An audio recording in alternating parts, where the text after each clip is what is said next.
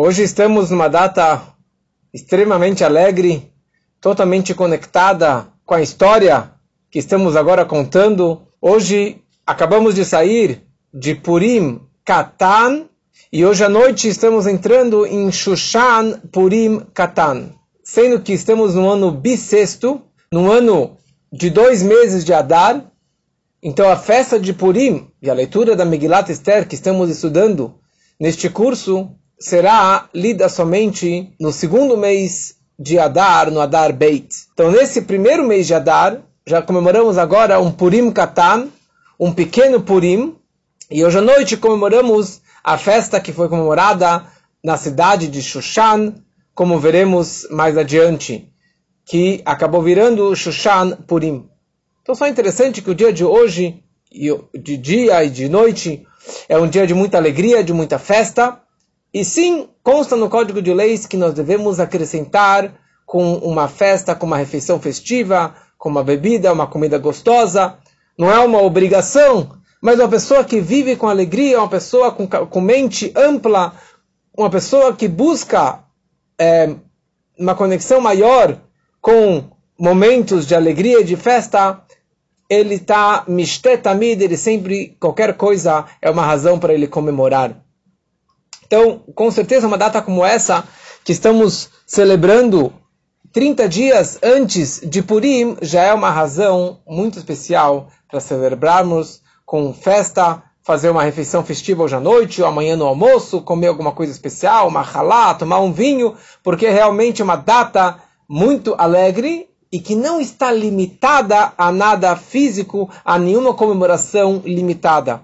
Aliás, semana passada explicamos na primeira aula que a festa de Purim é maior do que todas as outras festas, porque Purim foi instituído sem nenhuma razão especial, foi uma elas por elas, já que Haman queria acabar com as nossas festas. Então Deus falou: Eu vou acrescentar uma festa. Então é uma festa que não está atrelada com o milagre de Purim. É uma festa que está acima de limitações. Por isso que a alegria de Purim é a alegria máxima. Então hoje também não tem nada, nenhuma razão para comemorarmos essa data. E essa que é a verdadeira razão. No momento que você vive com alegria, que você vive com boas coisas, então é, você acaba, acaba atraindo energia positiva. Então, lechaim, lechaim, quem possa comemorar esse dia com muita festa, com muitas boas notícias. Dando sequência à aula da semana passada, que as pessoas curtiram bastante, Baruch Hashem. Estamos aqui no meio do decreto do Haman, conversando com a Hashverosh. Vamos ler um pouquinho desta leitura da Megillat Esther. Estamos aqui no capítulo 3 da Megillat Esther. Para quem tem a Megillah, é sempre bom abrir para conseguir entender o que a gente está falando. Eu enviei no grupo um arquivo de PDF da Megillat Esther. Estamos no capítulo 3, no versículo no versículo 13. Então ali, finalmente, o, o Haman conseguiu convencer o Ahashverosh em assinar aquele decreto terrível. Ele enviou cartas por intermédio dos homens do correio a todas as províncias do rei para que se destruíssem, matassem, aniquilassem de vez todos os judeus, moços, e velhos, crianças e mulheres, em um só dia, no dia 13 do 12 mês, que é o mês de Hadar, e o mais importante no decreto é que eles saqueassem todos os bens, todo o dinheiro que pertencesse aos judeus. Tais cartas continham a ordem do decreto para que se proclamasse a lei em cada província, de forma clara a todos os povos, para que se preparassem para aquele dia. Então os homens do correio, pela ordem do rei, partiram com pressa e a lei se proclamou na capital de Shushan, que era logo lá do lado do palácio. E o rei e Aman se sentaram a beber. Veair Shushan navocha, mas a cidade de Shushan estava perplexa. E aqui a gente lê todo ano essa frase, essas frases, esses últimos momentos do decreto do, do, do Haman, do Ahashverosh. E vamos entender um pouquinho mais o que está acontecendo aqui. Então, Esse decreto finalmente ele foi carimbado dia 13 de Nissan, véspera de Pesach, dois dias antes de Pesach. E tínhamos mais um ano até o dia do decreto, a pior data, mas, como já explicamos, o Haman ele decidiu fazer isso aqui para que todas as pessoas se preparassem para aniquilar os judeus, Deus nos livre, e para que os judeus já morressem de medo e fugissem, ou talvez se convertessem, se convertessem à religião da época. Então a Megillah descreve que que esses homens do correio eles saíram correndo pela palavra do rei e as pessoas de Shushan ficaram com muito medo. Veair Shushan, Navocha e a cidade de Shushan ficou perplexa. Por que a cidade de Shushan, que na verdade era onde que Mordecai estava, onde que a Esther estava, onde o Hashverosh, o Haman, os judeus estavam lá ao redor da, da capital, né, do, do, do White House. Ali eles ficaram super, super assustados. Por quê? Porque ali tinha três pontos piores do que todas as outras cidades e províncias das 127 províncias do rei Ahasverosh. Primeiro ponto, eles perceberam essa pressa do rei, essa ordem de mandar os cavaleiros, os homens do correio, para enviar em todos os lugares. Eles viram que o rei estava com os pilques, ele estava realmente desesperado, ele estava assim, muito nervoso e empolgado com esse decreto. Não somente o Haman, mas o rei também estava.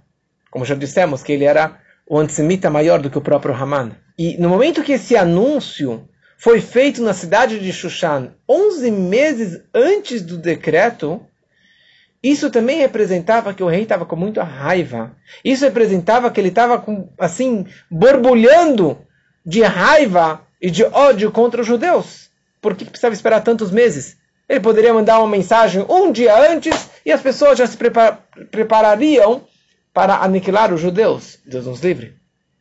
E o, o pior de tudo foi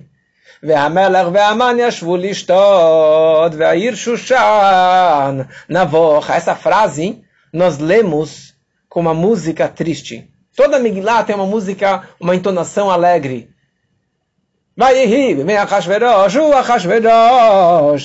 Mas tem algumas frases, que são as frases tristes, de desgraça, do decreto, de aniquilação, nós lemos com, uma, com a entonação do Eichá, que são súplicas que nós lemos no dia da destruição do templo, que é em Tisha B'Av. Então essa frase nós lemos que o rei e o Aman sentaram para comer e para beber, sentaram para festejar. E isso deixou a cidade de Shushan perplexa, porque eles entenderam que aqui era a primeira vez que o Haman recebeu essa honraria tão grandiosa para sentar junto com o rei, que era o rei do universo da época, para comemorar e festejar e beber vinho pela aniquilação dos judeus. Então, na verdade, aqui os judeus ficaram extremamente assustados e perplexos. Quando que um goi persa encontrava um judeu na rua, ele, ele virava para ele e falava: Ah, ô judeuzinho! Era bem como que foi na época do Holocausto, na época do comunismo. Falava: A gente vai matar vocês. E amanhã toda a sua fortuna, todo o seu dinheiro que você herdou, gerações e gerações, vai para mim, porque isso faz, parte do decreto que nós vamos saquear à vontade e levar todo o seu dinheiro conosco. E os judeus ficaram com muito medo. Naquele momento, Haman, ele fez, ele abusou do poder dele. E ele enganou novamente o rei. Em vez de mandar só para os primeiro-ministro, ou o rei de cada província, ou o chefe de cada província, ele mandou para cada ministro, para cada presidente, para cada primeiro-ministro, para cada príncipe, para todas as pessoas e para cada província. Ele sabia o idioma de cada povoado e ele traduziu para aquela para que ninguém tivesse dificuldade em entender os detalhes e a complexidade deste decreto que o Aman acabou de fazer. Interessante, eu achei aqui exatamente a carta que o Haman enviou para todos os povoados e a tradução livre desse decreto e da carta do Aman é a seguinte: Anigadola melech veshenilo. Eu sou o grande dentro do, do reinado. Eu sou o segundo debaixo do rei, debaixo do rei. Eu sou o chefe de todos os ministros, de todos os conselheiros, e eu sou o maior de todos os grandiosos lá dentro. E todos nós nos juntamos uma só opinião e escrevemos com permissão do rei, com carimbo e com, e com o selo e com o anel do rei, que não podemos aguentar mais esta grande águia. Os judeus são chamados de uma águia. Essa Nesher Agadola, essa grande águia, que as asas dessa águia sobrevoaram e, do, e dominaram grandes povoados e mataram muitas pessoas e assim por diante. E no passado, obviamente, quando era na época do templo, ninguém conseguia é, enfrentar os judeus, esse grande pássaro, nenhum pássaro, nenhum animal, nenhuma, ninguém, até que veio o grande leão. O grande leão que era Nabucodonosor, Nebuchadnezzar, que destruiu o primeiro templo, que ele era o avô da Vasti, e ele conseguiu atacar e abater esta águia. As asas se quebraram e as patas se machucaram e daí, finalmente, o mundo inteiro estava tranquilo, em silêncio, até o dia de hoje. E agora, de repente, essa águia, ela quer engrandecer as suas asas novamente, e ele quer nos aniquilar do mundo novamente. Portanto, todos os grandes de Madai e Parás, de Meda e da Pérsia, se juntamos, nos juntamos para fazer uma armadilha para essa grande águia antes que ela aumente as suas asas e antes que ela volte para o seu ninho e que ela possa realmente atacar-nos, vamos fazer de tudo para acabar e de exterminar a sua lembrança, a sua memória de todo mundo. E não vai acontecer como aconteceu com faraó no Egito, que ele decretou de matar somente os meninos, mas as meninas permaneceram. E não como Esav, que era na verdade o tataravô eh, do Haman, porque Haman veio de Amalek, e o avô de Amalek, o bisavô de Amalek, era o próprio Esav, Esav Arashá, o irmão do Yaakov, filho do Yitzhak. E eu não vou fazer também como Amalek, o povo de Amalek, que era o meu bisavô, tentou atacar os judeus na saída do Egito, mas ele só conseguiu atacar os fracos que estavam para fora das nuvens. E também não como o Nabucodonosor, que não matou todos os judeus. Ele exilou eles e aqui estão os judeus. Aqui na Babilônia, em Persa, na Imeda, eles estão nesses povoados. E aqui, na verdade, nós precisamos exterminar e aniquilar homens, mulheres, crianças, todos os judeus num dia só e não vai lembrar, não vai sobrar nenhuma lembrança, nenhum hint, nada, nenhum descendente deles no mundo para que eles não façam nada contra nós, da mesma forma que esses judeus fizeram contra nós, nossos antepassados e etc.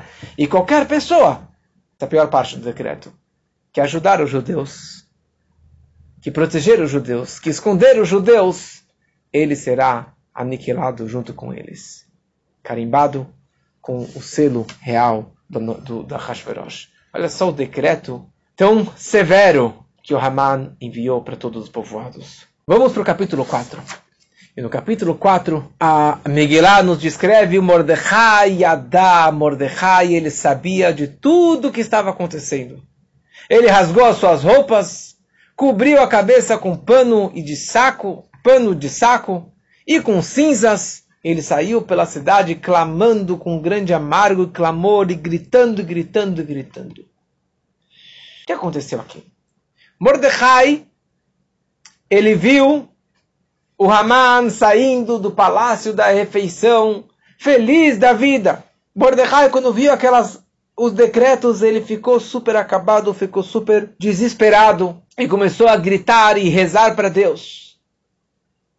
Só uma coisa interessante, Mordecai não fazia parte desse decreto, porque Mordecai era o conselheiro do rei, Mordecai era o ministro dentro do palácio, então ele ele, pela pessoa dele, apesar que incluía todos, mas ele estava fora desse decreto, porque ele era um Yoshev Besharamelach, ele estava sentado dentro do palácio real. Então, com certeza, ele poderia se salvar. Ele, junto com, com a Esther, principalmente que ele era o, o tio da Esther. Mas, fala a Megillah, quando Mordecai ficou sabendo tudo o que aconteceu com ele, porque ele se sentiu também parte desse decreto, ele sentiu a dor do povo, porque ele era o Rebbe da geração, ele era a cabeça da geração. E quando que dói no calcanhar, quando que nossos filhos têm alguma dor, algum descendente nosso, algum irmão meu tem uma dor, essa dor também é minha. Então, no momento que tinha algum judeu numa desgraça, e aqui todos os judeus numa desgraça, então ele também sentiu e participou dessa grande dor. E Mordecai, ele estava lá, com um saco na cabeça, saco de pano. Ele estava lá, sofrendo, gritando.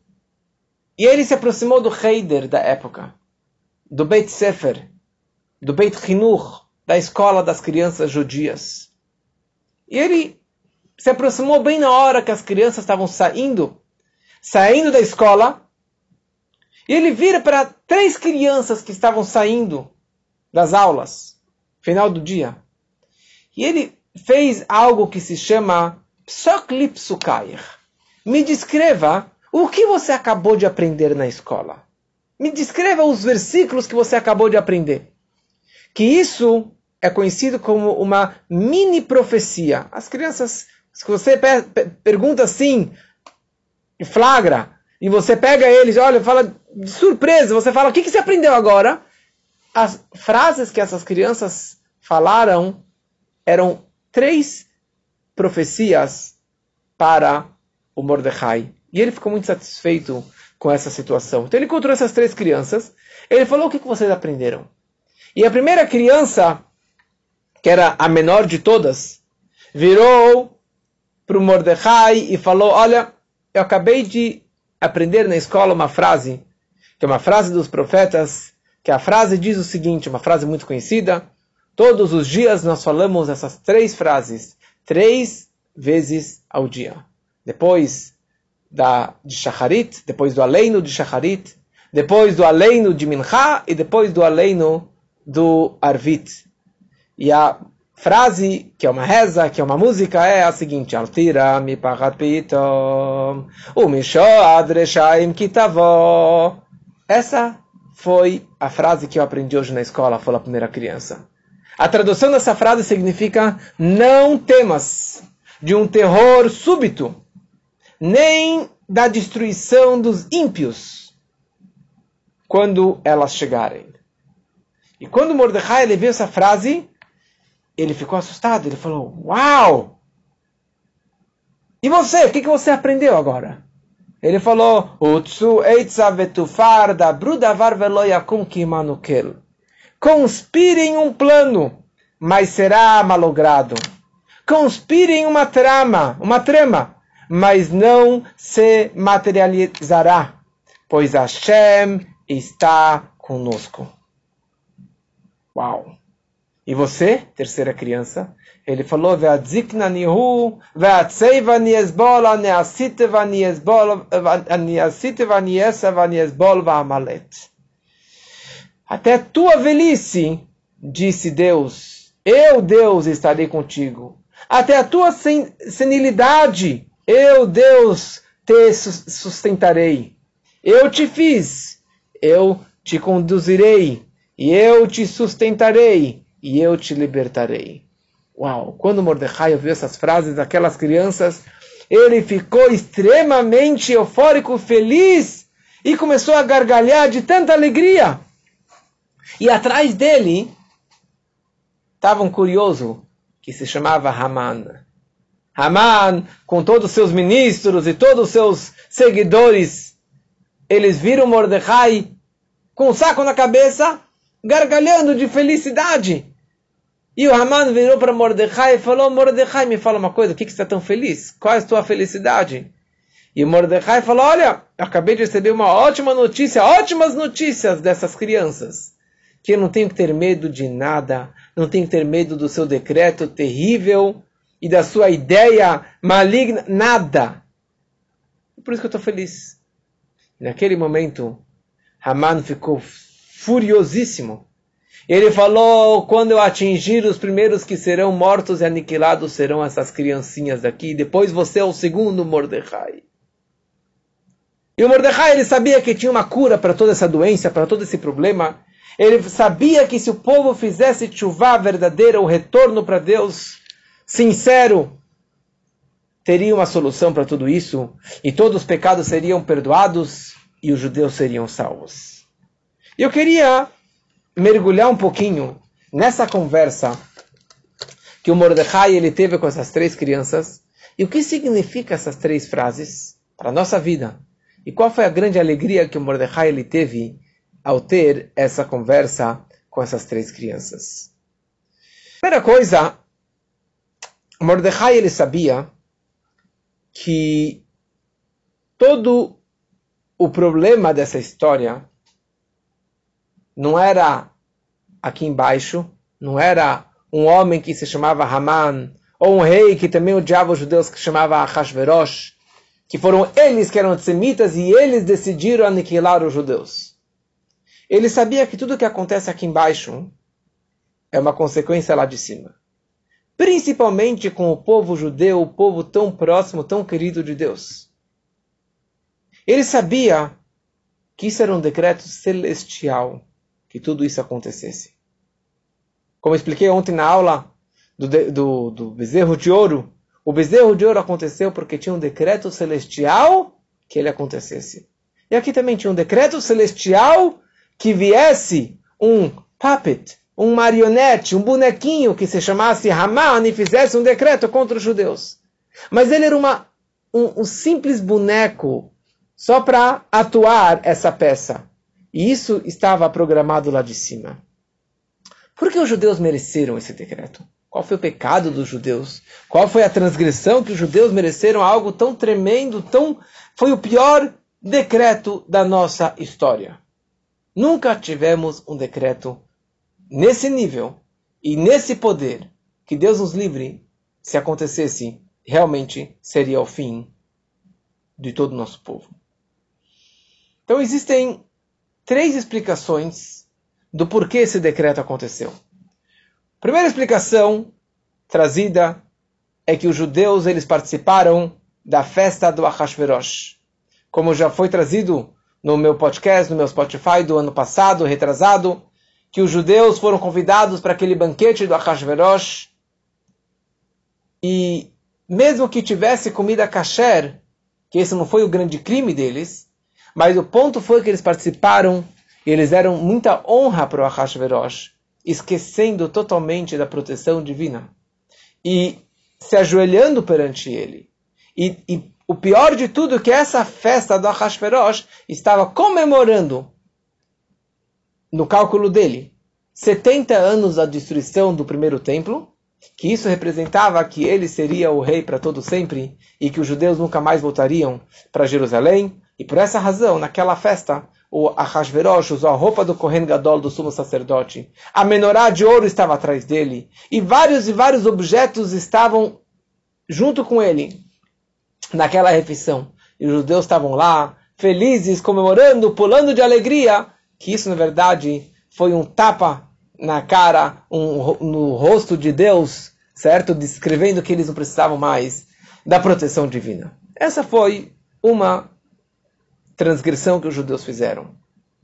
Uma segunda, que talvez foi a maior de todas, foi anos antes, na época do Nabucodonosor, quando ele destruiu, destruiu o templo e foi para a Babilônia, e ali ele construiu uma mega estátua de ouro, ou de cobre, enorme, dezenas de metros de altura, e todas as pessoas que se aproximassem de lá principalmente os judeus, tinham a obrigação de se curvar depressa a estátua, que senão ele era morto.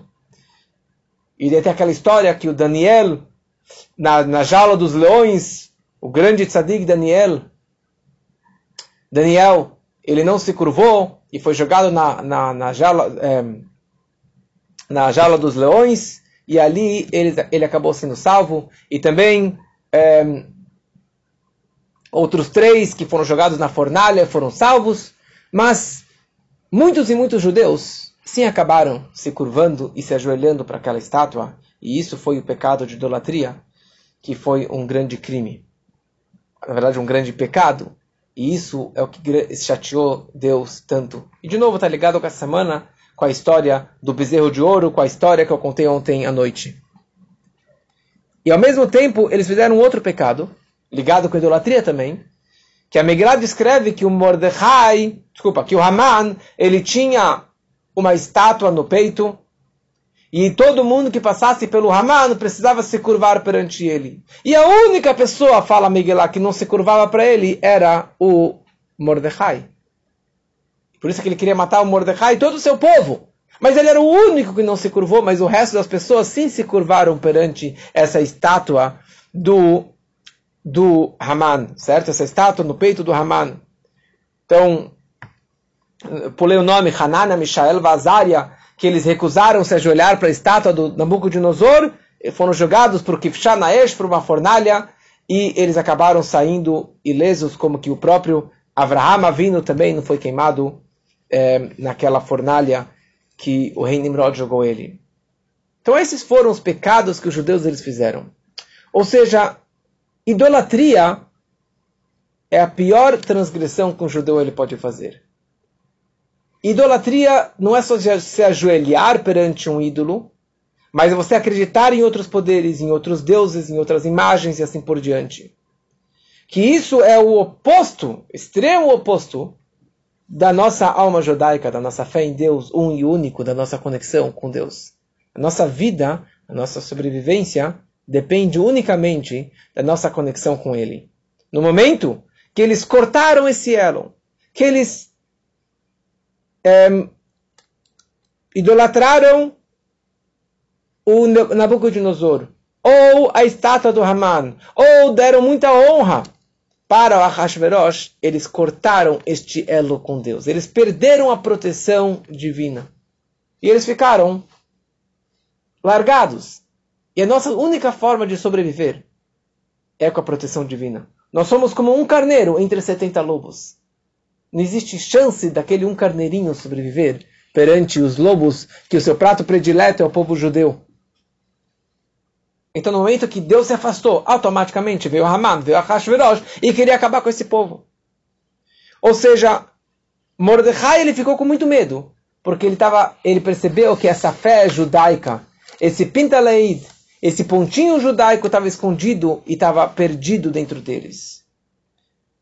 Então Mordecai falou: a única forma de eu reverter esse decreto e essa situação terrível é o conseguir despertar dentro dos judeus esse pintaleid, essa chama judaica, essa fé judaica, essa emuná em Deus, a tal ponto de fazer um Mesirut Nefesh al Kiddush Hashem, deles entregarem a sua vida para consagrar o nome de Deus e não o oposto, como eles já fizeram, de profanar o nome de Deus.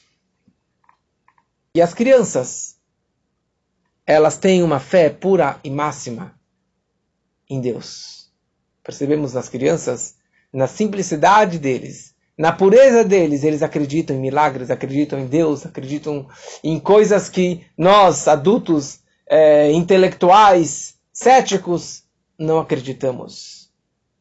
Então, no momento que ele viu essas crianças saindo com a fé, gritando, nós iremos vencer e tudo será anulado, todos os decretos, Mordecai falou, ah, Estou feliz agora. E eu estou feliz que eu vejo que tem crianças, tem pessoas no povo que por elas o decreto será anulado e que existe um hope, uma grande salvação, uma grande esperança para nosso povo.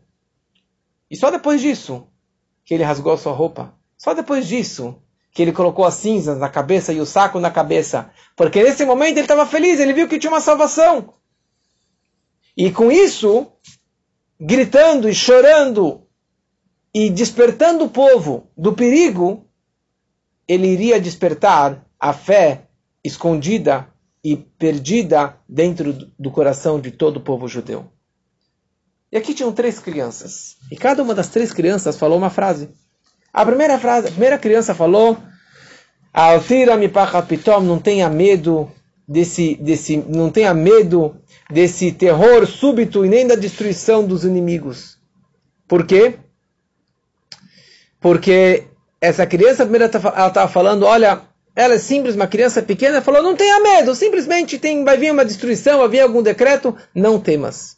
A segunda criança falou: olha, eles, ele já é uma criança mais velha, e ele percebeu que eles podem ter estratégias, ele já entende mais detalhes, ele sabe que a Rússia está para atacar a Ucrânia e que é um perigo e que de todos os lados a Ucrânia está cercada e que não existe chance de sobreviver. Então ele fala, vetufar, eles vão conspirar planos, estratégias, mas tudo será anulado. Por quê? Que Immanuel, porque Deus está conosco. E a terceira criança falou, Ve'adzikna anihu. Quer dizer, mesmo na velhice, Deus fala, eu estarei contigo. Ou seja, mesmo nas mudanças naturais, mesmo nas situações naturais, que a pessoa fica mais velha, ou que vai vir um inimigo que quer aniquilar a Rússia, quer destruir a Ucrânia, não tem problema. Eu não estou com medo de nada. Sabe por quê? Porque Deus está comigo. Aniasiti vaniesa. Eu te fiz, e eu vou te conduzir, e eu vou te sustentar, e eu, Deus, vou te libertar. E na verdade aqui representam três níveis de pitachon e emuná em Deus. Três níveis de fé, esperança e convicção máxima e segurança em Deus. O primeiro fala, altira. Olha, não tenha medo. Sabe por quê? Porque tudo que Deus faz é bom, é para o bem, então estou tranquilo. O segundo ele fala, olha, eu tenho uma emuná muito mais forte. Eles podem planejar, fazer estratégia para aniquilar meu povo, mas vetufar. Utsueitza vetufar. Todo o decreto deles, todo o plano, a estratégia, tudo vai ser malogrado, vai ser, vai ser destruído e vai ser anulado. Não tenho medo de nada. E o terceiro fala, até a velhice, ou os caminhos da natureza, pelos caminhos da natureza é impossível que os judeus sobrevivessem. Literalmente, não tinha para onde fugir. Eles estavam cercados, porque tudo pertencia ao rei Ahasverosh. E já tinha lá a lista de cada pessoa e pessoa. Tenho medo. Não me assusto.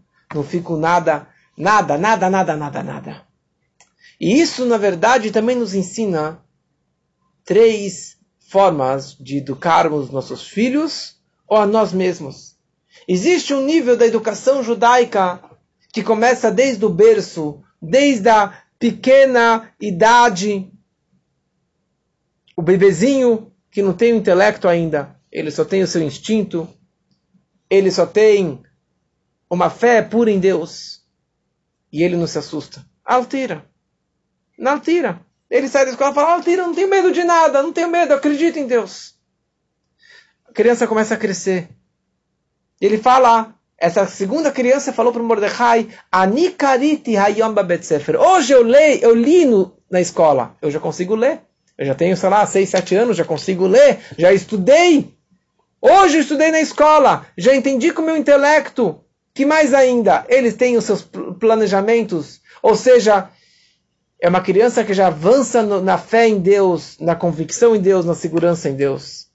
E depois vem a terceira criança, ou já está mais velho, já está mais intelectual, que normalmente seria mais cético e mais descrente. Ele fala, Aló, Fahed, não tenho medo de nada, nada e absolutamente nada. E essa aqui é a ênfase. Mordecai encontrou eles não dentro da escola, dentro do Heider, junto com o professor, aprendendo, rezando o Torá, lendo salmos. Não. Mordecai encontrou eles no meio da rua, no meio da feira, fora da escola, porque normalmente a criança sai da escola e agora já não sou mais estudante, agora posso curtir a vida. Não preciso manter aquilo que aprendi na escola hoje. Não quero lição de casa. Mas aqui essas crianças saíram e eles estavam, na verdade, com essa empolgação e com esse calor e com essa fé no meio da feira, no meio da rua, fora da escola. E isso representa, na verdade, esse Nekudat Yadut, esse Pintaleid, esse pontinho judaico que se encontra no coração de todo e qualquer judeu, do maior ao menor, do mais frequentador ao menos frequentador. Isso está intacto, essa chama está lá dentro intacta. E quem que vai despertar isso dentro do povo todo? São os filhos. são as crianças. Como nós vemos que as crianças despertam e aproximam os pais, e isso é um dos grandes sinais da vinda de Mashiach, quando que as crianças, Veishiv, Levavot Albanim, que os filhos vão aproximar o coração dos pais. Que possamos levar essas três mensagens, esses níveis de fé para a nossa vida, para cada um no seu dia a dia. Muito bom. E assim, obviamente, quando Haman ele viu toda essa história, ele entendeu o que estava acontecendo, ele ficou mais furioso ainda, ele ficou mais fera e falou: Vou acabar com os judeus, vou primeiro vou acabar com essas crianças. Naquele momento, começou a ter toda uma bagunça lá nos céus, nas alturas.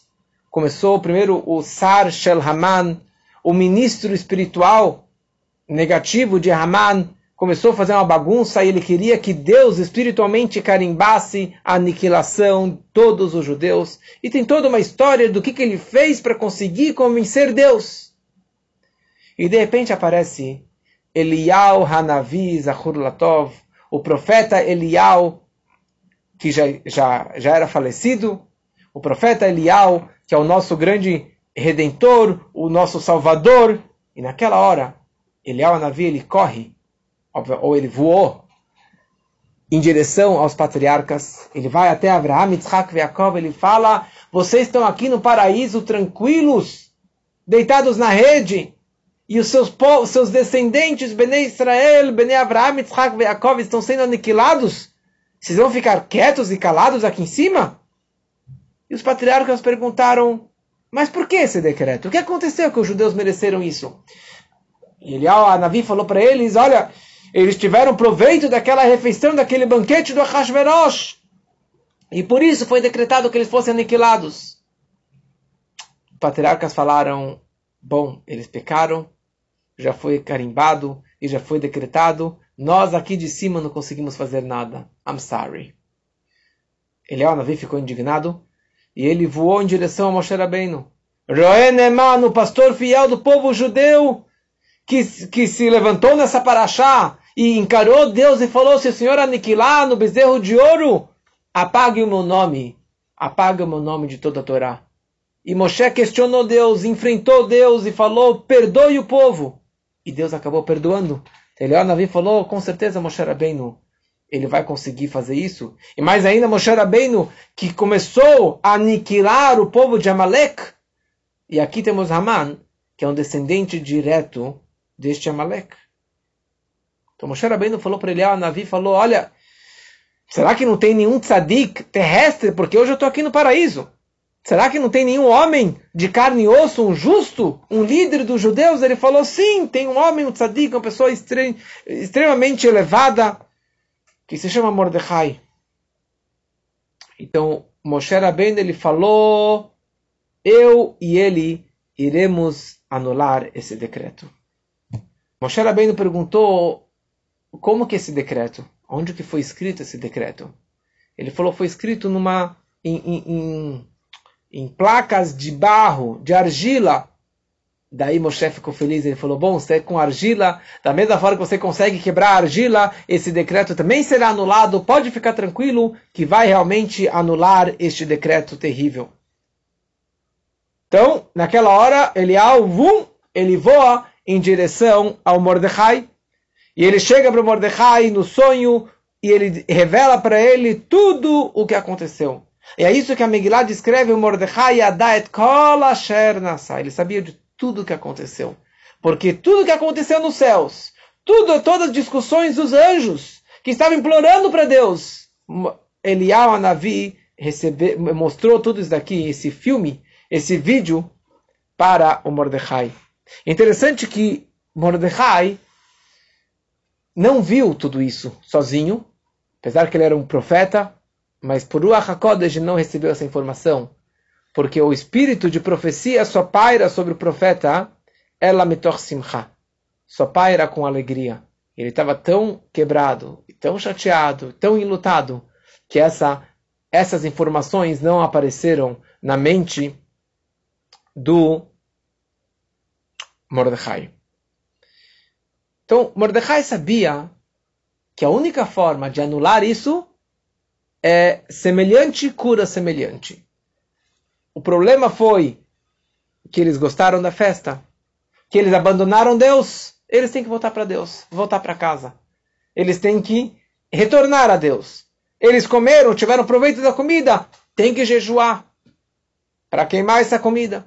Eles negaram Deus, eles têm que se aproximar mais de Deus. Eles têm que fazer chuva verdadeira, retornar de coração com sinceridade.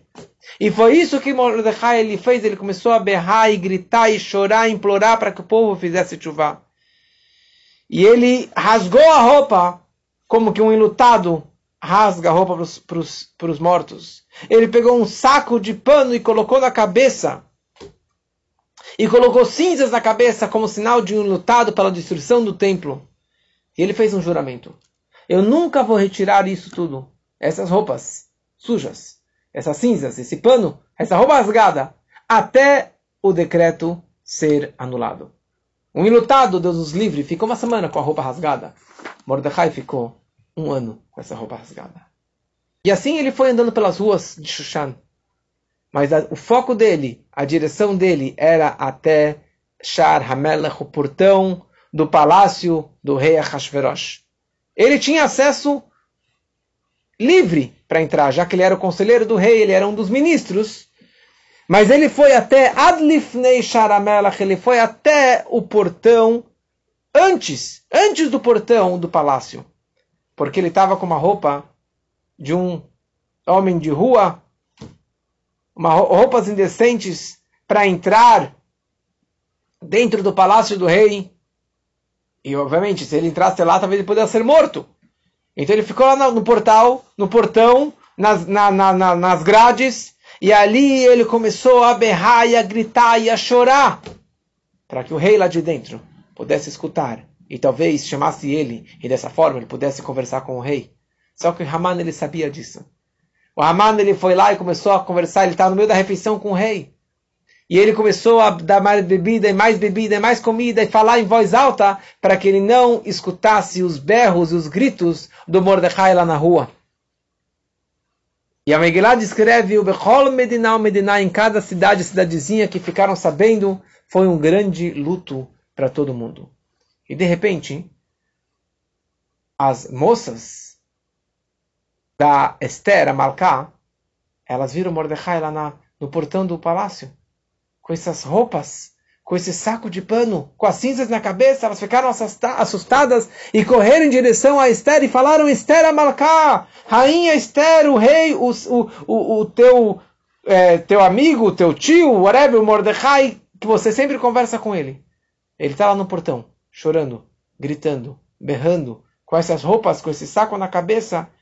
E ela falou: Não acredito que vocês estão falando. Vocês estão se confundindo com um pobre coitado lá, miserável. E ele falou, não é ele. E daí fala Megillah, daí vieram os Saricim, vieram príncipes, os ministros e contaram para Esther o que estava acontecendo com, a, com Mordecai, porque ela não sabia de nada. Ela não estava sabendo de nada. Porque.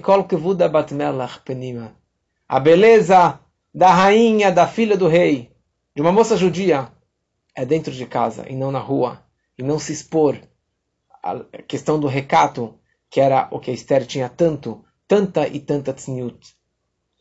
Alguns dizem que quem era esse Saris, quem era esse ministro do rei que informou a Esther e ela acreditou, era aquele Daniel, que era o conselheiro do rei, mas ele foi expulso. Ele era o conselheiro do Korej, dos outros reis que antecederam ao Ahashverosh. E o Haman fez de tudo para tirar ele do posto, porque ele era um judeu, obviamente, e o Aman assumiu o cargo deste Daniel. E ele foi lá e contou para a Esther, e a Esther ficou extremamente nervosa, chateada. Ela ficou, ela menstruou naquela hora, saiu sangue preto, ela ficou realmente arrasada, e naquela hora ela até abortou, de acordo com algumas opiniões, ela estava grávida, ela perdeu o bebê que ela estava grávida. E ela não se importou com essa sujeira, ela não se importou com essa situação da pessoa particular dela. Ela, naquele momento, ela abriu mão de tudo. Ela queria saber o que estava acontecendo com, a com Mordecai. Por que o Mordecai estava nessa situação? E ela mandou roupas para vestir o Mordecai para que viesse ao encontro dele. Ou pelo menos para colocar uma roupa decente em cima do saco. Ele não aceitou, porque eu fiz um juramento que eu não vou tirar essa roupa nunca. E daquele momento, ela então chamou Hatar. Hatar, provavelmente é esse Daniel. Ela falou, vai falar com Mordecai. Maze Velmaze, o que está acontecendo? Por que toda essa desgraça? Por que está acontecendo? E ele foi com uma mensagem da Esther e falou: Olha, Mordecai, escuta uma coisa. Já mandei as minhas moças, já mandei meus ministros e os príncipes, agora eu mandei esse homem tão importante, esse Hatar, que é um judeu, um tzadik. Eu quero que você conte para ele tudo o que está acontecendo. Me responda o que aconteceu, Mordecai. O que está acontecendo? Você está tão quebrado. E o Atar foi ele não foi direto falar com Mordecai, porque senão ele seria acompanhado, os escravos do Haman e do Ahasverosh iriam perceber, iriam delatar para o Haman que ia falar com Mordecai. Então ele foi meio que, para não despertar suspeitas, ele foi andando assim, a paisana, ele foi andando para cá e para lá, até que ele acabou encontrando, sem querer, querendo, o Mordecai no meio da feira. Ele perguntou a Mordecai, mas é, o que aconteceu?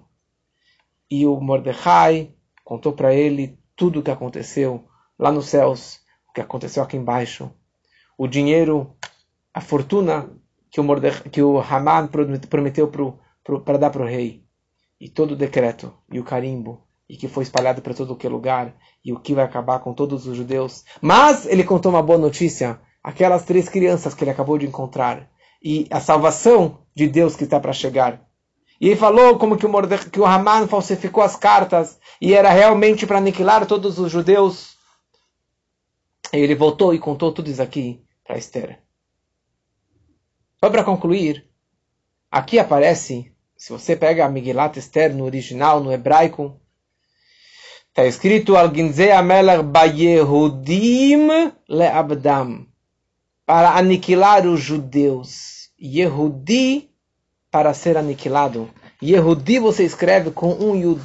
E aqui está escrito Yehudim com dois Yud, com as duas letras Yud, que aquele, aquela, o Yud pequenininho. Por que está escrito com dois Yud? E na verdade, em alguns outros lugares, na Megillat Esther, a partir desse momento, consta Yehudim, judeus, com duas letras Yud. Explica o Rebbe anterior, no nome do Tzemach Tzedek, do terceiro Rebbe, que as duas letrinhas Yud representam dois tipos de Yehudim, dois tipos de judeus. Tem judeus, o que prevalece e domina na vida deles é a sua Nefesh Elokit, sua alma divina, o seu Yetzer Tov. E tem outros judeus, que o que domina na vida deles é o Nefesh Abamit, o Yetzer Hará, o instinto negativo, a alma animal. Como está escrito que Deus colocou dentro da Adam Arishon, Adão, Vayitzer Hashem Elohim et Adam, Deus criou nele e deu para ele dois yuds, a alma divina e a alma animal. No momento que veio o decreto de Haman, era para acabar com todos os judeus. O maior ao menor, o mais rico, mais pobre, mais velho, mais jovem, mais religioso, menos religioso. Aqueles que vivem com Yetzer Tov, que vivem com Yetzer Hará, doesn't matter. Todos faziam parte desse decreto. Beshem Israel Yehune, Beshem Yehudi Yehune. Tinha o nome judeu, você faz parte desse decreto terrível. No momento que começou a salvação do Mordecai, no momento que começou a reaproximação dos judeus para Deus, vai a. Os judeus de Shushan se reaproximaram de Deus, eles se reuniram, judeus com duas letras Yud porque naquela hora eles estavam seguindo a ordem divina. Ou mesmo aqueles judeus assimilados, aqueles judeus distantes, aqueles judeus que estavam na política, que estavam que pecaram, se ajoelharam, mesmo estes nessa hora, eles despertaram o seu Yud, o Pintaleid, aquele pontinho judaico que é exatamente essa letra Yud, que é uma gotinha, que é a nossa conexão máxima, que está no topo da nossa alma, nossa conexão ímpar, incondicional com Deus, aquela chama judaica. E nem um único judeu abandonou a sua fé. Porque, como já falei, se o judeu virasse para Amman e falou: Não sou mais judeu, eu me converti para a tua religião persa, ele estava fora do decreto. O decreto dele era contra os judeus, diferente de Hitler e Marchemó, que era só, é dizer, que ali era para todos judeus ou não judeus, descendente de um avô, bisavô judeu, ele fazia parte do decreto. Aqui era só para judeus mesmos. Se ele largasse a religião, ele estava fora do decreto. Quantos judeus abandonaram a fé e se converteram, viraram cristãos novos? Nem um único judeu abandonou a sua fé. Ou seja, todos estavam dispostos a fazer Messirut Nefesh, a entregar a sua vida para se reconectar com Deus. E por isso que aqui está escrito que Mordecai é chamado Ish Yehudi, um homem judeu, porque um judeu significa Yehudi vem de Judá, que significa alguém que nega a idolatria e que ele está disposto a dar tudo pela vida judaica para se conectar com Deus e que possamos aprender e levar essas mensagens para a nossa vida, se Deus quiser. E semana que vem teremos muito, muito mais.